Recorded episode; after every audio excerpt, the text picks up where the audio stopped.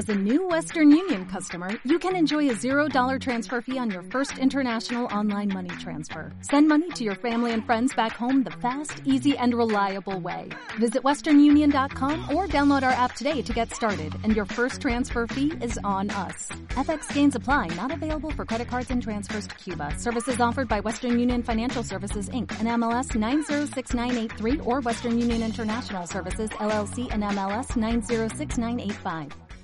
Buenas tardes a toda la audiencia, eh, espero que tengan una gran semana. Vamos a continuar con nuestra columna de Economía para el Desarrollo este, y vamos a arrancar con un poco con el hilo conductor que veníamos trayendo la semana pasada. Planteamos la necesidad que tiene la Argentina en su planteo de renegociación financiera internacional, cambiando estructuralmente el planteo hacia una lógica que sostenga la viabilidad económica, social, política, productiva y financiera de la Argentina de los próximos 50 años para poder conseguir una sociedad integrada sin exclusiones estructurales en crecimiento y en desarrollo. En este marco de cosas, creemos que cualquier acuerdo financiero con acreedores privados internacionales debe ser parte de un proyecto de desarrollo de largo plazo, que revierta en la reconstrucción social, económica y productiva de sus instituciones sociales. Construir un proyecto nacional en una Argentina sin la tragedia social del hambre, en un país que produce y exporta alimentos para 10 veces su, su población, es la clave. En este sentido, entendemos que el Estado debe garantizar alimentos, techo, trabajo, educación y salud como bienes básicos públicos, para lo cual entendemos que la política internacional primeramente debe ser orientada hacia una propuesta soberana en términos integrales que abarque las áreas políticas, sociales y económicas. Para lo cual, el Estado, a través de sus instituciones, debe promover un acuerdo de unidad nacional, entendiendo que ámbito institucional para unificar e integrar las posiciones de todos los sectores sociales representativos debería ser el Consejo Económico y Social. Dicho Consejo Económico Social debería trabajar en acuerdos básicos, al menos en la necesidad de garantizar los, puntos esenciales para un proyecto de largo plazo. Más concretamente, como primera prioridad, la política alimentaria debería orientarse hacia la diversificación empresarial, promoviendo la producción de alimentos sanos,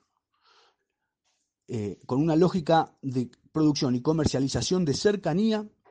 integrando a los sectores económicos sociales en la producción, distribución y comercialización de alimentos. En términos de la internacionalización sostenible del sector agroexportador, creemos que es fundamental completar las cadenas de valorización comercial del sector en el extranjero. En términos de nueva política de vivienda y urbanismo social sostenible, entendemos que es prioritario terminar con el déficit estructural de viviendas, para lo cual habría que rediseñar las necesidades urbanas de la Argentina, plantear la relocalización estratégica de nuevos núcleos urbanos con relación directa al sector productivo, integrar todos los servicios públicos básicos en los, nuevos, núcleos urbanos sostenibles y construir las redes de transporte e infraestructuras que integren los nuevos núcleos urbanos sostenibles entre sí con una lógica económica viable. Respecto al sector productivo, específicamente al trabajo, creemos que hay que potenciar la productividad con apoyo directo del sector privado, del sector público hacia el sector privado, sobre todo en los sectores de pequeñas y medianas industrias. En este, en este sentido, entendemos que desarrollar una política de salario básico universal como política sustitutoria de planes sociales en apoyo directo al trabajo es una, una herramienta fundamental. Por otro lado, creemos que es importantísimo la integración de las regiones económicas de todo el país en un proyecto productivo integrado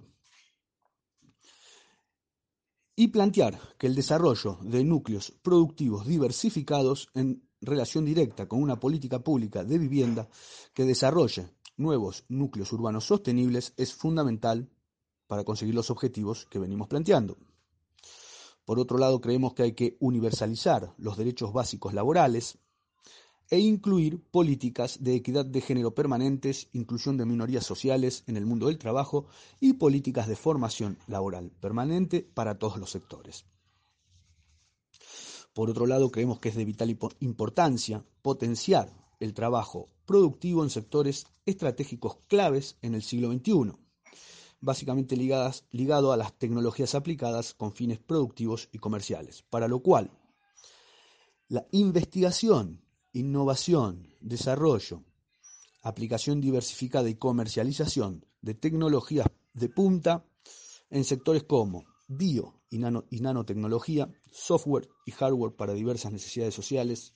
industria satelital soberana, industria de defensa estratégica, industria de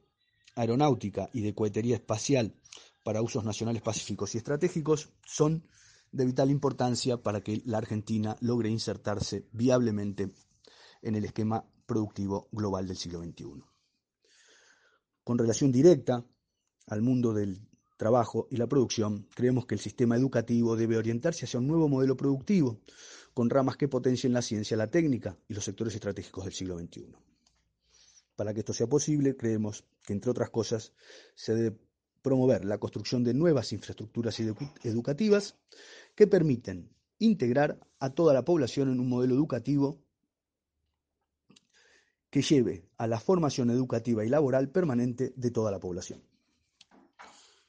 la política de universalización de la jornada educativa completa para poder integrar en los niveles primario y secundario áreas artísticas, técnicas, científicas, deportivas y de idiomas como parte de la currícula universal y obligatoria del alumnado.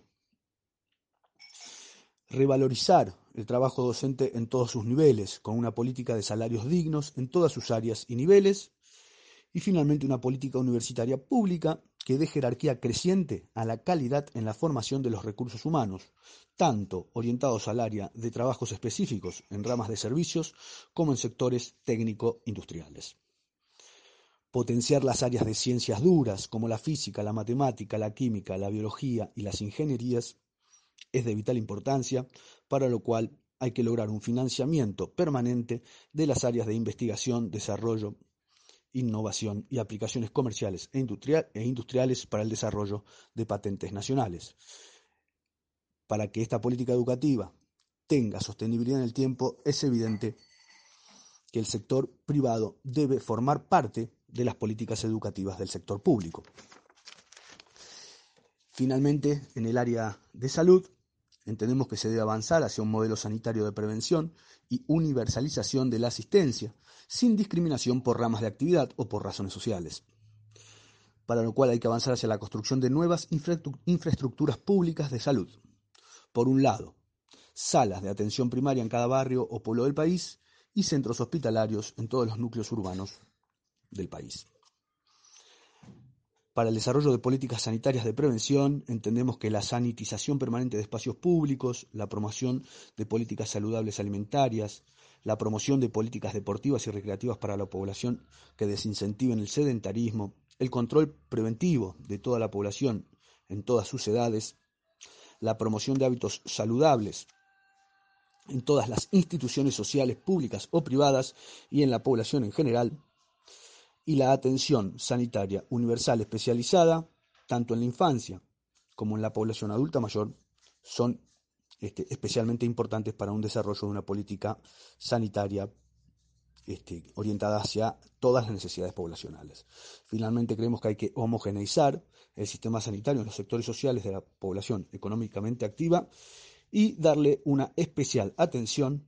a la calidad sanitaria hacia la población con capacidades diferenciadas e integración social, laboral, educativa de dichos colectivos a la población económicamente activa. Finalmente creemos que la promoción de la salud mental integral como bien social en todas las edades es una política pública que también debe ser abordada por un sistema sanitario de prevención en todas sus áreas.